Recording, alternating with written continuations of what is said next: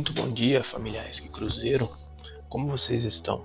Espero que muito bem. Mais uma vez eu venho aqui para mais um episódio desse nosso podcast que tem como objetivo aí falar um pouco mais sobre a modalidade do vôlei. E hoje esse episódio vai ser um pouquinho diferente. A gente vai falar a respeito dos termos técnicos aí, algumas táticas, levando em consideração aí alguns tópicos que a gente vai acabar abordando desse, dentro desse episódio hoje. Os tópicos aqui que a gente vai abordar e discorrer a respeito deles. Vai ser as ações de jogo, a, a, o que a matéria ela fez esse bimestre aí, que foi abordar o vôlei em termos aí mais técnicos, falando também de dos sistemas táticos aí, as regras, as estruturas do jogo, os principais sistemas aí táticos que são o 4-2 e o 5-1 e além da apresentação do plano de aula aí que foi feito para para poder ser introduzido aí dentro de uma sala de aula e abordar os fundamentos aí do, do vôlei como forma de treinamento. É, a matéria desse bimestre aí a respeito do vôlei, ela foi voltada principalmente aí aos termos técnicos da prática do vôlei e falando também aí de, de sistemas táticos que são de suma importância aí dentro do jogo. A gente viu também as ações dentro do jogo, como as regras, ações com a bola, ações na rede, sistema de ataque e defesa, intervalos, substituições e a característica do líbero dentro do jogo, que também é um jogador de suma importância dentro da quadra. É, sobre a estrutura, a gente viu aí tudo que engloba o, o jogo como dimensão da quadra, a dimensão da própria rede, número de jogadores, uniformes, e os demais, os demais equipamentos aí que fazem parte da estrutura do jogo.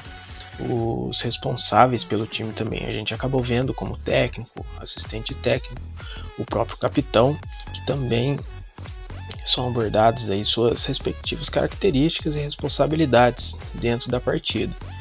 Que vão ser três figuras aí dentro do jogo que vão acabar tendo essa essa essa responsabilidade um pouco maior.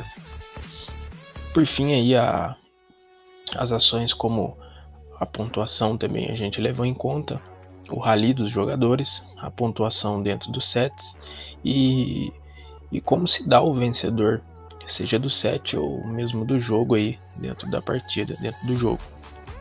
E não menos importante, o rodízio dentro da quadra, sendo o sentido da rotação aí e a posição de cada jogador durante esse rodízio. As formações táticas aí, elas acabaram encerrando o nosso conteúdo e elas aí já partindo para a ideia delas, as que a gente acabou abordando aí foi a 4 por 2 simples e a formação ou forma, também conhecida como a formação em W e a 5 por 1. Então, quais os aspectos aí importantes para citar a respeito das táticas. Partindo aqui para 4-2 simples, os aspectos importantes aí que a gente tem que, que citar, não só na 4-2 simples, mas também na 5-1, é que os jogadores eles vão ficar organizados aí por função sempre em diagonal, um do outro, onde eles se posicionam ali. No 4-2 serão os jogadores que vão participar, dois levantadores, dois centrais e também dois pontas. Que para que sempre um dos levantadores aí permaneça na zona de ataque. É, vale observar que o, o, levantador ele sempre vai estar na zona de ataque, na posição 2, e esse vai ser o local fixo dele ficar, a função dele vai ser ali, então ali ele permanece, na posição 2. Na recepção do saque aí, a formação é, ela vai se dar aí na linha defensiva, onde a posição dos jogadores aí vai fazer a forma de W. Então, o que vai dar a característica dessa formação aí. Após o rodízio, a, a posição do, do levantador ele acaba se alterando. Ele sai da sua posição obrigatória e, e isso permite que ele possa transitar ali no corredor livremente e cumprir sua função ele deve, após o saque, voltar à sua posição, trocando com outro jogador que se encontra na posição 2. Então ele vai poder na, a, transitar ali, vai poder partir livre ali para poder cumprir a sua função nesse momento aí após o rodízio. Mas após é, ele cumprir a função dele ali, ele vai ter que trocar com, com o jogador que está na posição dele, a posição 2, e, e vai permanecer ele na posição obrigatória dele. O esquema pode, ele pode se alterar aí. O levantador ele ocupa a posição 3, permanecendo na sua posição para poder levantar a bola é, seja do lado esquerdo ou do lado direito. A troca aí da, da posição quando o levantador ele fica fora da sua posição 3. Os outros jogadores aí são atacantes e tornam suas posições aí juntamente com o segundo levantador para formar mais uma vez o W. Então o, o levantador ele vai ter essa característica aí de, de permanecer na posição 2, mas a partir do, do, do, do, esquema aí ele pode se alterar e o levantador ele pode acabar ocupando essa posição 3 ali, permanecendo nessa posição para que ele possa levantar a bola depois que a bola chegar do lado da quadra jogada ali pelo adversário. Então ele vai poder transitar ali, ter livre acesso do lado esquerdo do lado direito para poder fazer o levantamento para que os jogadores eles possam atacar enquanto ele está ali na posição 3, ocupando aquele espaço frente à rede, os outros jogadores eles vão estar tá para poder fazer a, a, recepção em forma de W. Agora a gente vai falar um pouquinho da, da formação 5-1 e que, que se estrutura da seguinte forma. É, na formação inicial do rodízio, aí, os jogadores eles são divididos de uma forma mais diferente, é, onde consiste aqui um levantador, um oposto, dois pontas e dois centrais, onde um dos centrais ele vai ser o líbero, se mantendo em posições diagonais entre si aí. Então aqui se mantém a, a mesma característica da formação 4-2, os jogadores ali é, em questão de posição eles vão se manter em diagonal. Dentro dessa estrutura, o, o levantador ele vai se encontrar em duas posições ali. Ou ele vai ficar na posição 1, sendo na zona defensiva, ou na posição 2, sendo na zona de ataque. Durante a recepção da bola, ele, ele sempre eles sempre permanecerão dois pontas e um central na hora da recepção. Então, na zona de defesa, na hora da recepção, sempre vai ter dois pontas e dois centrais. Obrigatoriamente dentro dessa formação sempre vai ser assim.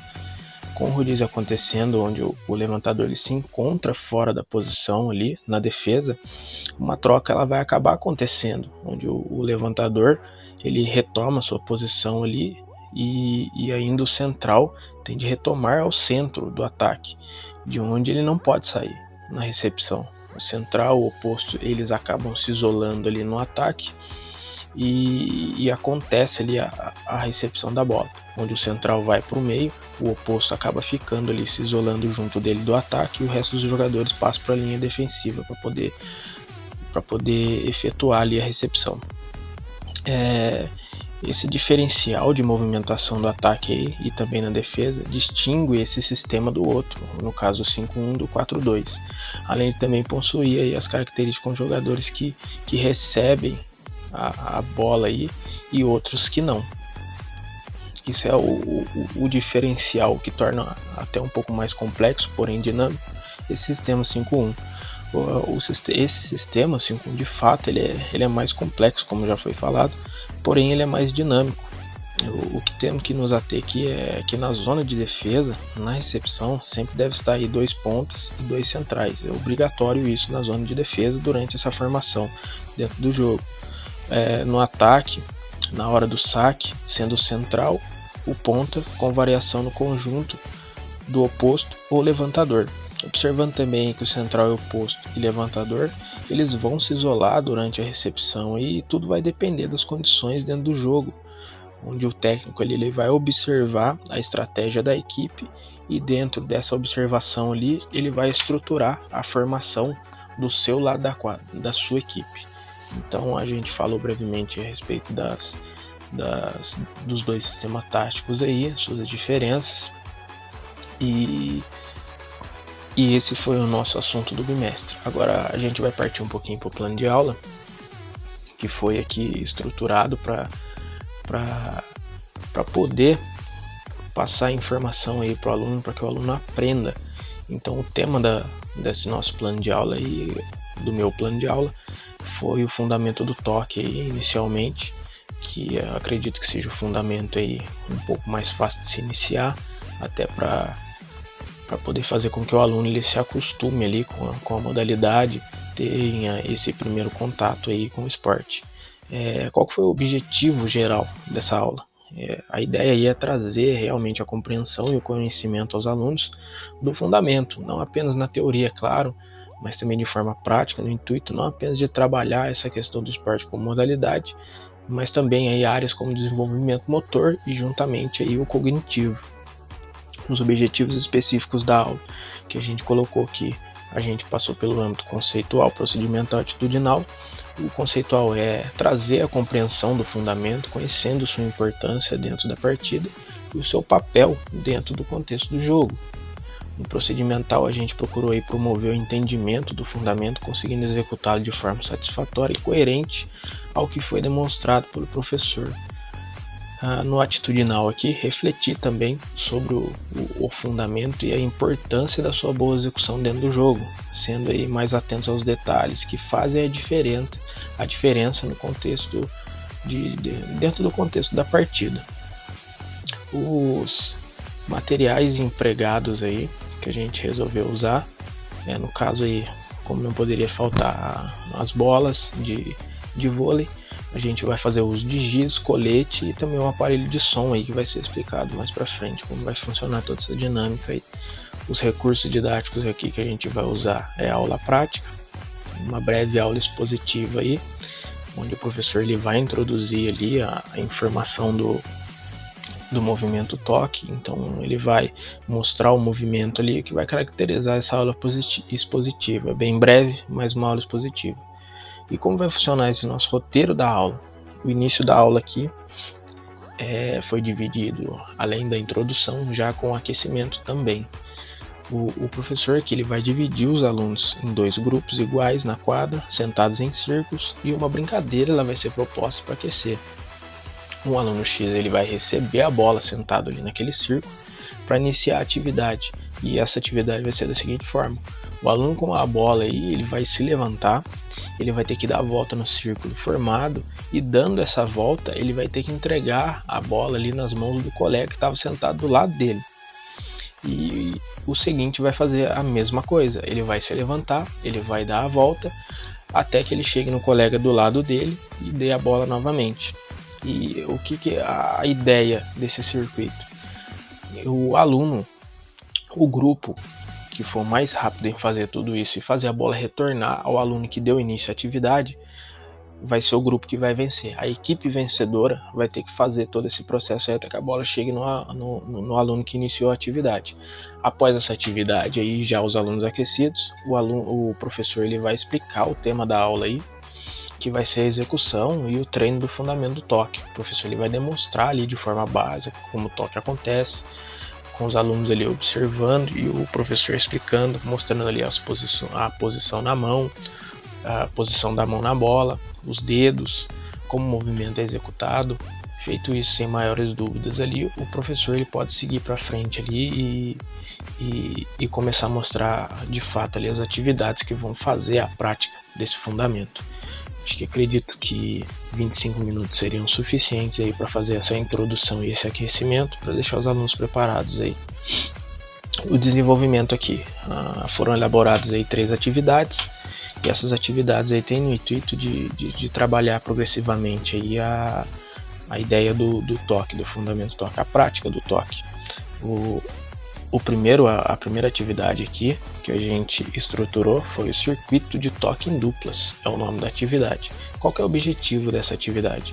É trabalhar o fundamento toque, obviamente, trabalhando também a coordenação motora, não só na hora da execução do movimento com as mãos, mas de uma forma geral, trazendo a noção espacial, cálculo de força e também a precisão para o aluno ali. E como é que vai funcionar essa atividade? É, de uma forma lateral ali, a, de uma lateral à outra, serão marcados ali três linhas paralelas, que vão ser marcadas de uma ponta a outra na quadra, que além de marcar o trajeto que os alunos eles vão percorrer, vai determinar ali a distância na troca de passes entre eles. As três linhas ali, elas terão distâncias diferentes ali entre elas. para que cada aluno ali ele possa ficar sobre elas de cada lado. A linha inicial ela vai ser mais próxima, deixando ali os alunos numa menor distância, um de frente para o outro, trocando passe ali de ponta a ponta da quadra. Então eles vão seguir em cima dessa linha, um em cada lado, de frente para o outro, trocando passe um pouco mais perto, com uma menor distância, até chegar ao outro lado. Chegando no final, o que, que eles vão fazer? Eles vão se afastar para trás na próxima linha, que vai estar tá atrás, que vai aumentar a distância e eles vão ter que fazer o mesmo processo, trocar passes ali, agora numa distância um pouco maior, vou retornando ali no, no, no, caminho da quadra até a outra ponta. Consecutivamente, isso vai ocorrer até chegar na terceira linha ali. Os alunos chegando ao final, eles vão recuar mais um pouco, que consequentemente vai aumentar a distância entre eles para poder ocorrer o passe, vai exigir um pouco mais de força, um pouco mais de precisão, vai ter o trabalho motor um, um pouco mais forte pelo fato da distância e e todos esses aspectos aí dentro da atividade e eles vão seguir até o final.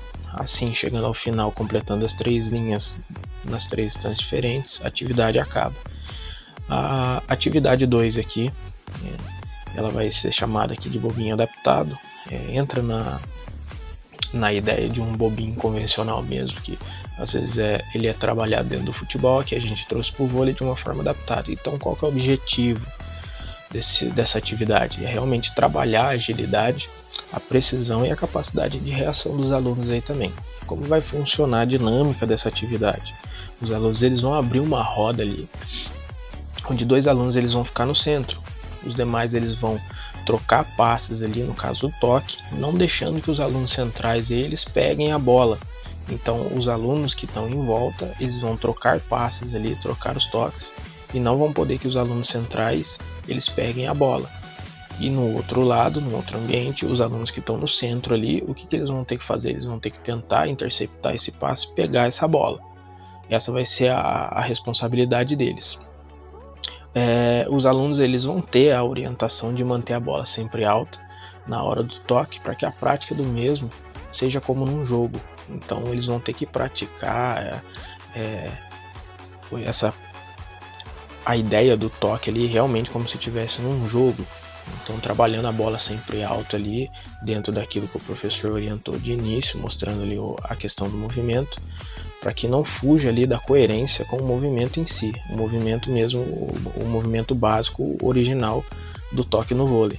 É, o que, que acontece? Se os centrais ele acabarem pegando a bola, eles vão poder escolher um aluno do círculo para poder ajudá-los. Então, toda vez que os alunos do centro pegarem a bola, eles vão escolher um aluno que está em volta do círculo para poder ajudar eles ali no centro. Então vai aumentar a quantidade dos alunos que, tá ali no, no, que estão ali no centro, vai diminuir um pouco a dificuldade na hora de pegar esses passes aí que vão ser trocados pelos demais alunos e o, com essa redução dos alunos no círculo, a dificuldade de fazer o toque vai ser exigida mais agilidade, é, mais precisão para que eles não errem. Então vai exigir dos dois lados e vai ficar a critério do professor estipular o tempo da atividade para que ela ocorra ali, ou se cinco alunos sobrarem no círculo, que vai ser uma, uma, uma, quantidade bem reduzida, já que vão ficar muitos alunos no centro, vai ficar uma dificuldade muito grande para os alunos que estão em círculo trocarem toques ali. Então acredito que a ideia de cinco alunos sobrarem no círculo ali já é suficiente para essa atividade acabar se encerrando ali. Outra atividade que a gente programou o jogo dos sete passos. Essa atividade aqui é, é bem intuitiva. O objetivo dela é trabalhar realmente a coletividade, é, a velocidade de reação, capacidade de precisão e também a agilidade. O, os, como vai funcionar? Os alunos eles vão ser divididos em dois grupos, solicitando que os mesmos eles se espalhem pela quadra e o jogo vai ser iniciado. E como ele vai ser iniciado? Com bola ao alto, o, o, o, jogador de cada equipe eles vão tentar pegar a bola. O primeiro que pegar a bola ele vai ter como objetivo fazer o quê? Ele vai ter que efetuar sete passes entre os membros do seu grupo aí, sem que haja interrupção do grupo adversário. Uma das regras é que não vai ser permitido o, o aluno ele repetir ali o passe pro, pro colega que já deu o toque na bola. Então ele vai ter que escolher um colega que ainda não tocou olhar, entender que aquele colega dele não pegou na bola ainda e fazer o passe para ele. o, o, grupo adversário, por sua vez, ele vai tentar impedir que esses sete toques é, claramente aí não aconteçam. E para pegar a bola ali e fazer o mesmo. O grupo que conseguir fazer esses sete passes sem interrupções nenhuma do adversário, ele vai ganhar um ponto. Sendo assim, o grupo somar três pontos e ele vai acabar vencendo a partida. É, o tempo previsto para todas as atividades aí, acredito que 70 minutos seriam bem interessantes aí, poderiam se prolongar mais até em em, em mais aulas, mas acredito que seria interessante aí fazer dentro desse tempo estipulado. Partindo aqui agora para o encerramento, o que, que, o professor vai fazer? Ele vai reservar um, uns minutinhos aí para poder fazer o relaxamento dos alunos. Aqui onde vai entrar o aparelho de som, que foi o material que a gente escolheu para poder introduzir dentro da aula. Eles vão se deitar ali no chão, a, a fim de, de, de relaxar mesmo, desestressar, tirar toda aquela tensão, adrenalina que se passou dentro das atividades aí para poder ficar um pouco, um pouco mais calmos. É, o professor ele vai colocar uma música ali, uma música calma, obviamente, para que os alunos eles possam relaxar. É, acredito que 10 minutos seriam suficientes ali. Depois o professor ele pode liberar os alunos para a sala de aula para tomar uma água tranquilamente aí. É, como seria feita a avaliação da aula? Ali já chegando em sala, o professor o que, que ele vai fazer? Ele vai deixar uma tarefa é, e, ele vai explicar ali como essa tarefa ela deve ser feita e as orientações serão as seguintes: os alunos eles terão que escrever uma redação sobre o conteúdo da aula com algumas orientações. É, essa redação ela deve conter o máximo de 30 linhas. Colocar ali dentro dessa redação o que foi mais fácil e o que trouxe mais dificuldade. Então os alunos eles vão ter que apontar. É, o documento ele, ele deve conter o nome do aluno e a série, observação aí. É, por que essa tarefa?